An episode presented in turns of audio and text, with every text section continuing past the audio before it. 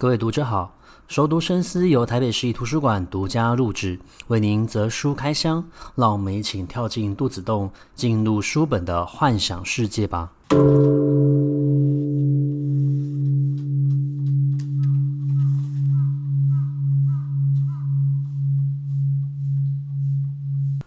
各位读者好，欢迎回到熟读深思。今天的节目我觉得是比较特别的，我们不单只是要去介绍一本书，比较接近的说法是我们要去介绍一种日本的艺术美学，叫做浮世绘。那浮世绘其实是非常特殊的，也很有趣的一种艺术创作，它是流行于江户时代。那在当时候，其实浮世绘不像我们现在所看到的是这么大幅的一个画作，其实相对来说，最早的浮世绘它是来自于。书本，它是书本里面的一个插图。那后来呢，有一些商人看到了契机，觉得它可以单独成画作的一个存在哦。而最早呢，其实浮世绘它也没有这么复杂的一个结构，它就是所谓的落笔画。最后呢，才演变成是一个团队的创作。怎么说它是一个团队的创作呢？在当时候可能就是会有出版商，那这个出版商呢，可能就必须要先跟所谓的画师去决定他们这次想要出版哪些内容。那决定了内容之后呢，画师就会进行画图的创作。他画完图之后呢，再交给另外一个人叫做雕版师，他会将这一个画作呢雕刻在所谓的一个木板之上哦。甚至在当时候，这些雕版师如果他的技术非常的高明的话呢，他也可以把他的名字留在上面。最后呢，再把这个雕版呢交给所谓的一个刷版师。那刷版师呢，他就必须要一层一层的把颜色覆盖上去，最后才完成我们所看见的这一幅浮世绘。当然，要从所谓的一个插图，然后进入到单张的画作，从所谓的一个肉笔画，进入到后来可能会有七种到九种不同的一个颜色。覆盖而成的一个景绘，这样子的一个服饰绘呢，其实是历经了一段时间，然后慢慢的演变出来的。那浮世绘在当时候，它就是一个这么特殊的一个存在。你可以把它想象成，其实它就是我们现代会印的海报文宣。那在当时候，它不只可以当成是所谓的一个礼物，它也会是人们聊天时候的一个对象和内容。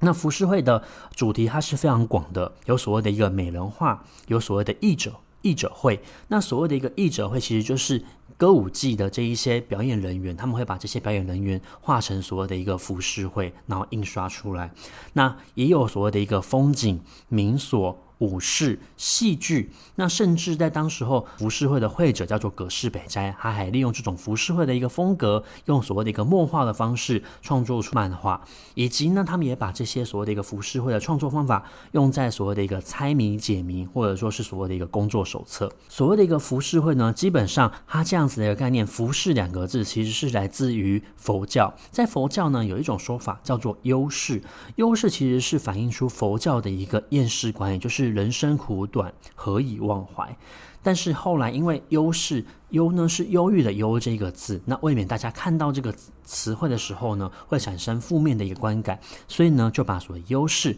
改成“服饰”，象征的就是说，在这一个人世呢，其实是非常虚无缥缈的，没有一件事情是永恒存在的，所以至少我们可以透过呃这样子的一个方式，这样子的一个概念呢，去舒缓我们的心情。那等到后来江户时代后期的时候，第四代德川家军的一个统治之下呢，其实整个日本的社会当时是慢慢富足的，所以发展出这种所谓的一个庶民娱乐，那也不就再是这种所谓日子难过的一个浮世，相反的，浮世这个词反而是一个充满希望，然后令人雀跃惊喜的一个世界哦。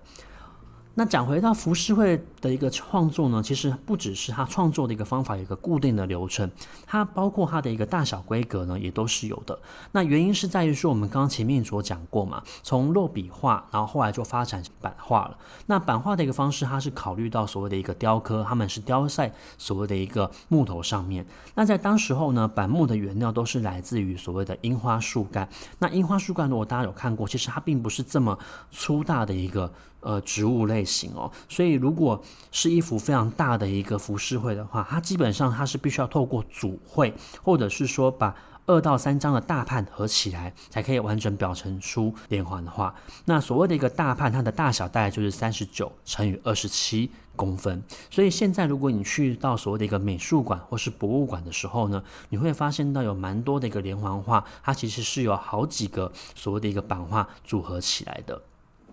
好那在当时候呢，很有名的一个呃浮世绘的绘师呢，包括像是葛饰北斋。葛饰北斋最有名的就是他画了所谓的一个《富岳三十六景》，那我们刚刚所提过的一个漫画，还有《诸国瀑布巡礼》，以及像是所谓的一个喜多川摩弥呢，他擅长的是所谓的一个大手绘的一个美人图。所谓大手绘，你就把它想象成就是我们现在在拍照的时候，会以所谓的一个人脸为主，那大概就只会拍到你的一个半身，有点类似我们现在所使用到的那种所谓的一个证件照，那当时候呢，他们就叫做所谓的一个大手绘。那这样子一个大手绘，它可能是用来绘画所谓的一个武士，也有可能是所谓的歌舞伎町，那也有可能呢，就是这一些当时候有名的一个游女或者说是美女。那另外还有一个也蛮也算蛮有名的一个绘师，叫做歌川广重。那歌川广重他所描绘的主要就是以所谓的一个江户风景。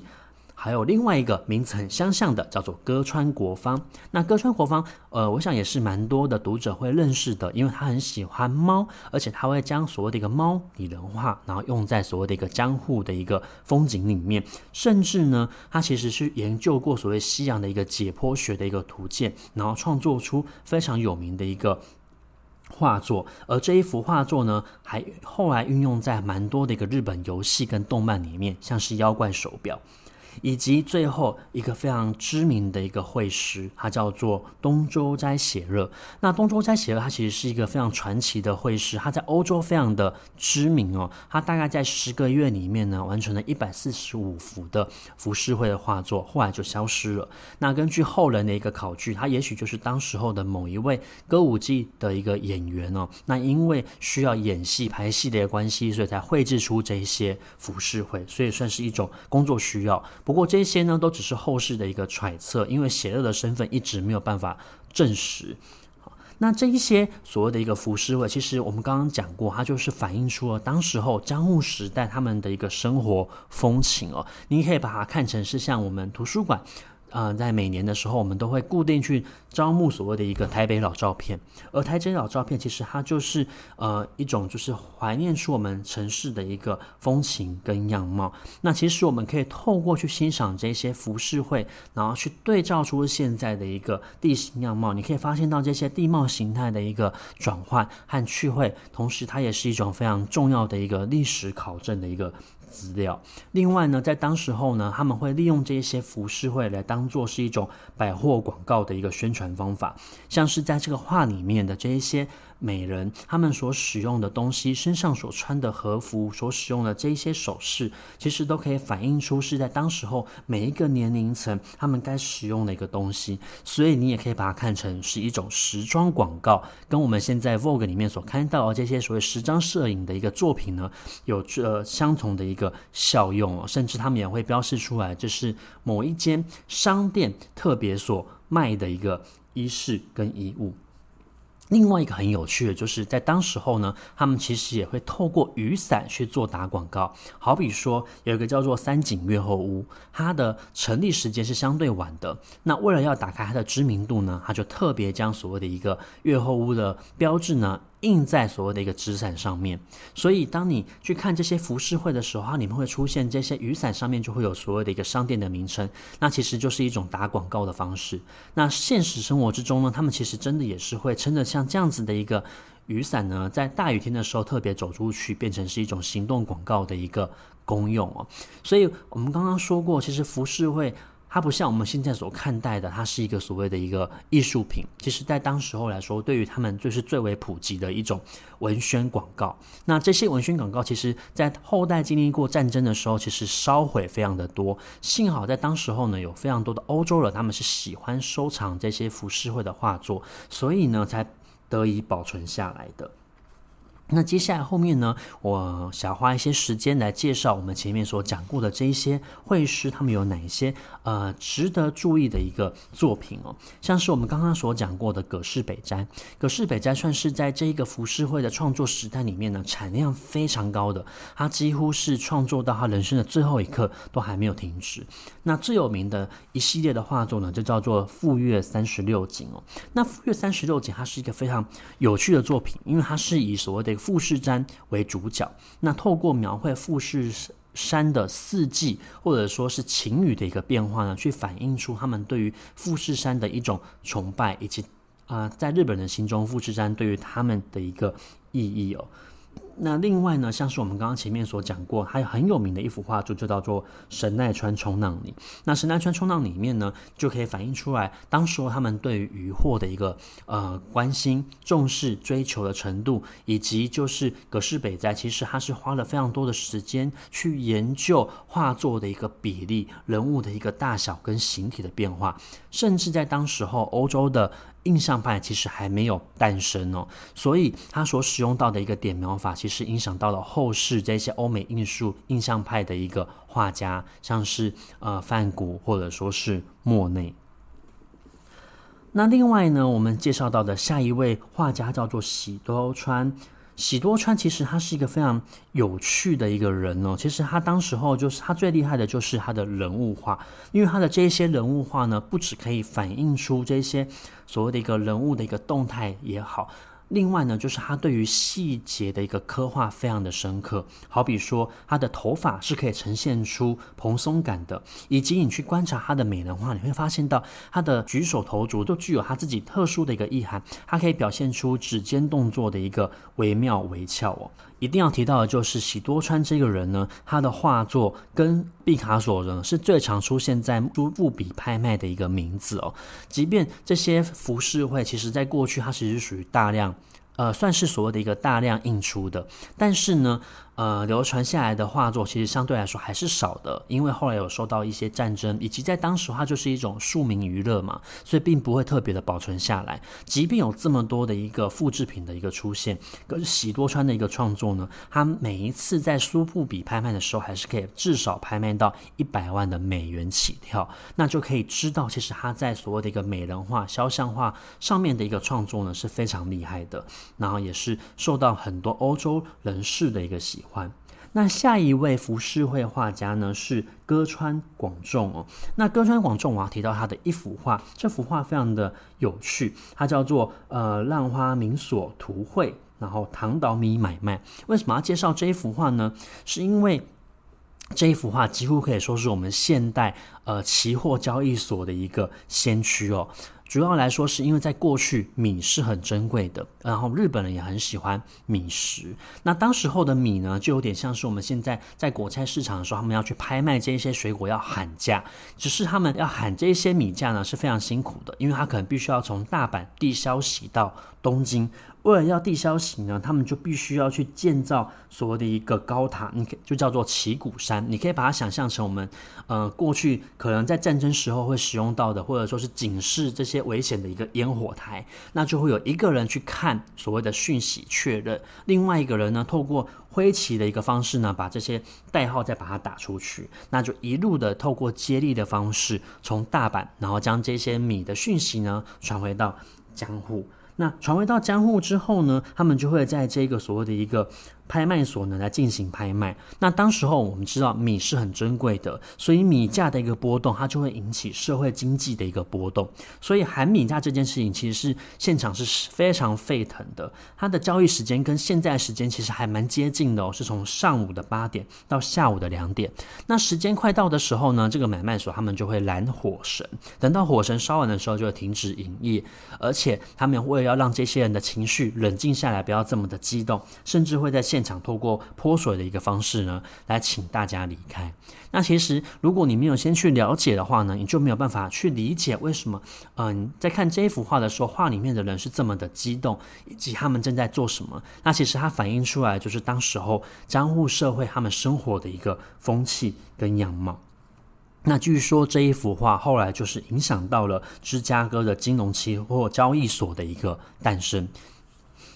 那另外呢，我们要介绍到的一个浮世绘画家，他叫做歌川国芳哦。那歌川国芳，我们刚刚前面已经有稍微提到。那我们这个地方呢，就要介绍两幅画，是他非常重要的一个创作。一幅画呢，叫做《百种皆分局》。那什么叫做《百种皆分局》呢？就是在当时候江户时代的人，他们其实对于园艺是非常热衷的，甚至有英国人到达江户时代，当时候的江户时代。的那个江户的时候呢，他就发现到这个城市呢，几乎可以说是一个花园城市，比伦敦还要来得漂亮。那这幅画叫做《百种接分菊》，接就是所谓接枝的。意思，也就是说，他们当时候会透过接枝，将各种不同的品种串起来，菊花串起来，然后让它开花。所以当时候你可可以知道，在江户时代的接枝技术其实非常高明的，绝对不是绝对不逊于现代的一个技术。而这些接枝成功的菊花，如果它开发出新的品种，也会获奖哦，可以说是现代这种所谓园艺比赛的一个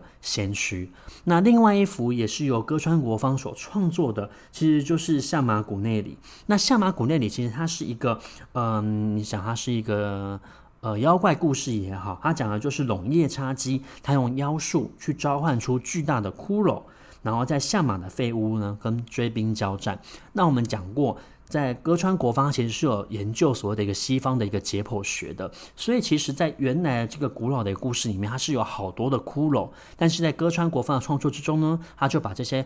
小骷髅全部变成一个大骷髅。那也可以从这个大骷髅它骨骼的一个形状看得出来，他在画笔之前呢。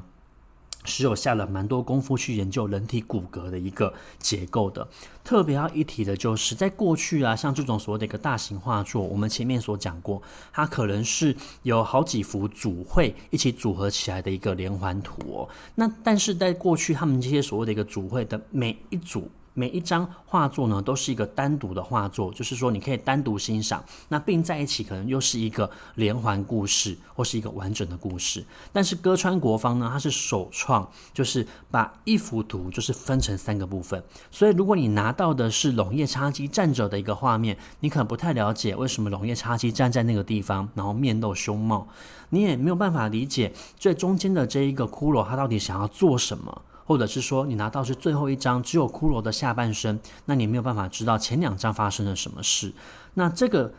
呃，也是由所谓的一个歌川国芳所带来的，他将所谓的一个单完整的一个画作呢，切成三部分，你一买就是要买三幅。那其实我觉得，呃，某层面来说，它其实是非常具有所谓的一个商业头脑的，因为今天既然要赚你钱，那你就必须要三组一起买，不可以只买一组，那我就可以赚你三张画作的钱。那下一位，最后一位我们要介绍到的，呃，浮世绘画家就是我们刚刚前面所介绍过的写乐。那写乐呢，他最有名的作品风格其实就是大大的鹰钩鼻，还有抢戏的小手。那这一幅画，如果大家在网络上面搜寻呢，它就叫做大谷鬼次。那这一幅画其实是当时候为了要去做所谓的一个歌舞伎的一个表演才绘制出来的。而写乐他最擅长的其实就是做这种所谓的一个大手绘。那大手绘我们刚刚前面所讲过，它就是有点类似我们现在所拍的呃证件照，或者说是一个半身照，强调的是你的脸部的一个表情，然后细微的一个动作。那过去我们他们会把所有的大手绘用在明星的一个宣传，你就可以想象成是我们过去小时候也许会去书店买的那种所谓的明星卡，是同样的一个道理。最值得一提的就是，虽然写热他在浮世绘的时代只大概横行了十个月的时间，但是因为他创作一百四十五幅的一个画作作品哦，所以基本上他其实是非常知名的一个世界知名的肖像画家。他是与所谓的一个林布兰，然后还有维拉斯奎兹并名为三大世界的一个肖像画家。最后，我们有花一点点的时间去介绍，其实，在浮世绘里面还有一脉个脉络呢，叫做春画。那呃，所谓的一个春画，其实。在当时候的一个时代是非常盛行的，即使他后来遭到所谓的一个江户的一个政府下令不可以再从事像这样子的一个创作呢，依然还是会在私底下进行绘制。那这一些所谓的一个春花，其实不单是给所谓的一个男性观看，它也给所谓的一个女性观看。以我们现在一个焦点来看，它其实算是当时候的一个性教育的一个。读本哦，有点像是呃，在清宫剧里面，我们会看到这一些即将要呃侍寝的一个小主，他们可能在侍寝之前呢，会先有所谓的一个资深的一个姥姥，或者去告诉他们，或是宫女去告诉他们要如何侍寝。那其实这些所谓的一个服饰会，正是用在春画，就是用在像这样子的一个。呃，时空环境里面，它让这一些可能还没有所谓的一个性观念的一个男男女女们，可以透过阅读画作的一个方式去认识这一件事情哦。甚至在当时候，其实呃春画它是有非常特殊的一个用途的，它它又被称之为是所谓的一个盛会，其实它被看待成是一种所谓平安符的一个。功效，那为什么会觉得它是具有所谓平安符的一个功效呢？是在于说，我们知道春画里面所画的其实就是男女在从事性行为的这一些动作，而所谓的一个性呢，男女交合的一个性呢，又被代表的是一种所谓生的一个力量，所以呢，才会被当成是所谓平安符的一个。功效来摆放，那当时候商家其实就会在仓库里面去摆放，他希望说可以让建筑物去远离火灾。那武士其实也会放一张春画在身上，希望可以保佑自己五运昌隆嘛，也会偷偷放在盔甲里面，希望可以保佑自己可以从战场上面然后生还下来。那甚至在听说在二次大战的时候，当时候呢，他们也会将妻子或是未婚妻、情人的一个画像，或者说是毛发放在神社的护身符里面。其实就是因为像这样子的一个春画，它其实代表的就是一种生的力量。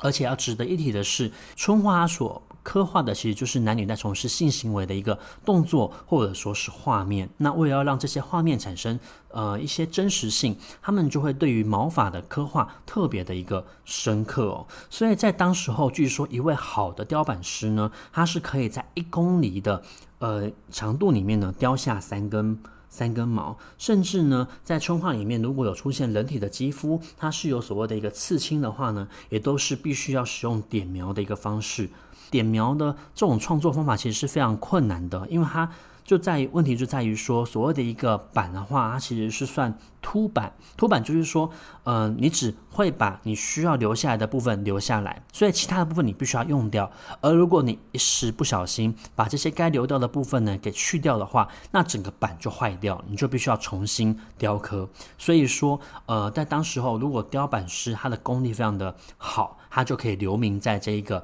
雕版上面，甚至有些人是以雕版而闻名于当时候的一个江户时代的。那么，不论是春画也好，不论是我们前面所讲过这么多的一个画家，他们画绘画所谓的一个大手绘、美人图、风景名所，或者说是将这一些所谓的一个人物图、美女图用在宣传海报、宣传文宣上面，其实他们所可以看到的，就是整个江户时代他们生活的一个。样貌哦，那这些江户人其实算是非常的有趣的。例如说，你可以从欣赏这些浮世绘的画作，发现到其实江户人他们是非常喜欢洗澡的。他们在当时候已经有像现在的一个钱汤。特别有趣的是，他们在泡汤之前，在进入到所谓的一个澡池之前呢，他必须要先讲在下生子人，然后才可以进去这一个温泉名池里面。然后在当时他绘画出来的一个情况，也可以知道，呃，钱汤不只是一楼的泡汤，他们在二楼还有一个联谊场所，然后可以饮用饮用一些呃食物或者说是点心。另外呢，你也可以从这些画作去发现到，其实当时候的江户人是十分环保的。好比说他们在呃所谓市场的一个描绘里面，也可以发现到这些去市场的人，他们都会自己带所谓的一个容器哦，非常具有环保观念。或者是说他们在处理这一些烧剩的灰，他们可能用在所谓的一个农作图里面。那这些农作图里面，就可以看到他们拿这些烧剩的灰呢，去所谓中和土壤，或者他们去描绘当时候的人如何去做所谓的一个衣物的一个染料。那这些灰可能就拿来当成是染色的一个定色剂。那有一些服饰会，它去反映出来是各行各业的一个工作手册，他们如何去做这些工作，你就可以发现到，在当时候从事职业的人员呢，他们会去回收已经使用过的一个废纸，再制造成所谓的一个前招纸，然后再回收利用。那其实浮世绘它是相当于他们当时候生活的一种风格，他们习以为常的一些文宣品。那经过时间的一个改变，时代的一个演变之后呢，它反而变成是我们现在在美术馆、在博物馆所谓看到的这一种所谓的一个艺术创作。那其实这也就是当时候的人所意想不到的，也是我们现今在看到这些浮世绘的时候可以理解到的一些历史故事。那今天呢，我们的介绍就到这个地方结束。如果大家有兴趣，去的话呢，其实可以寻找蛮多有关于浮世绘的一个书籍来做阅读，好比说浮世绘的解剖图鉴。那另外也有一些书籍呢，是专门介绍特定的一个绘者，那就留待给大家透过阅读去认识他们。那我们今天的节目到此为止，拜拜。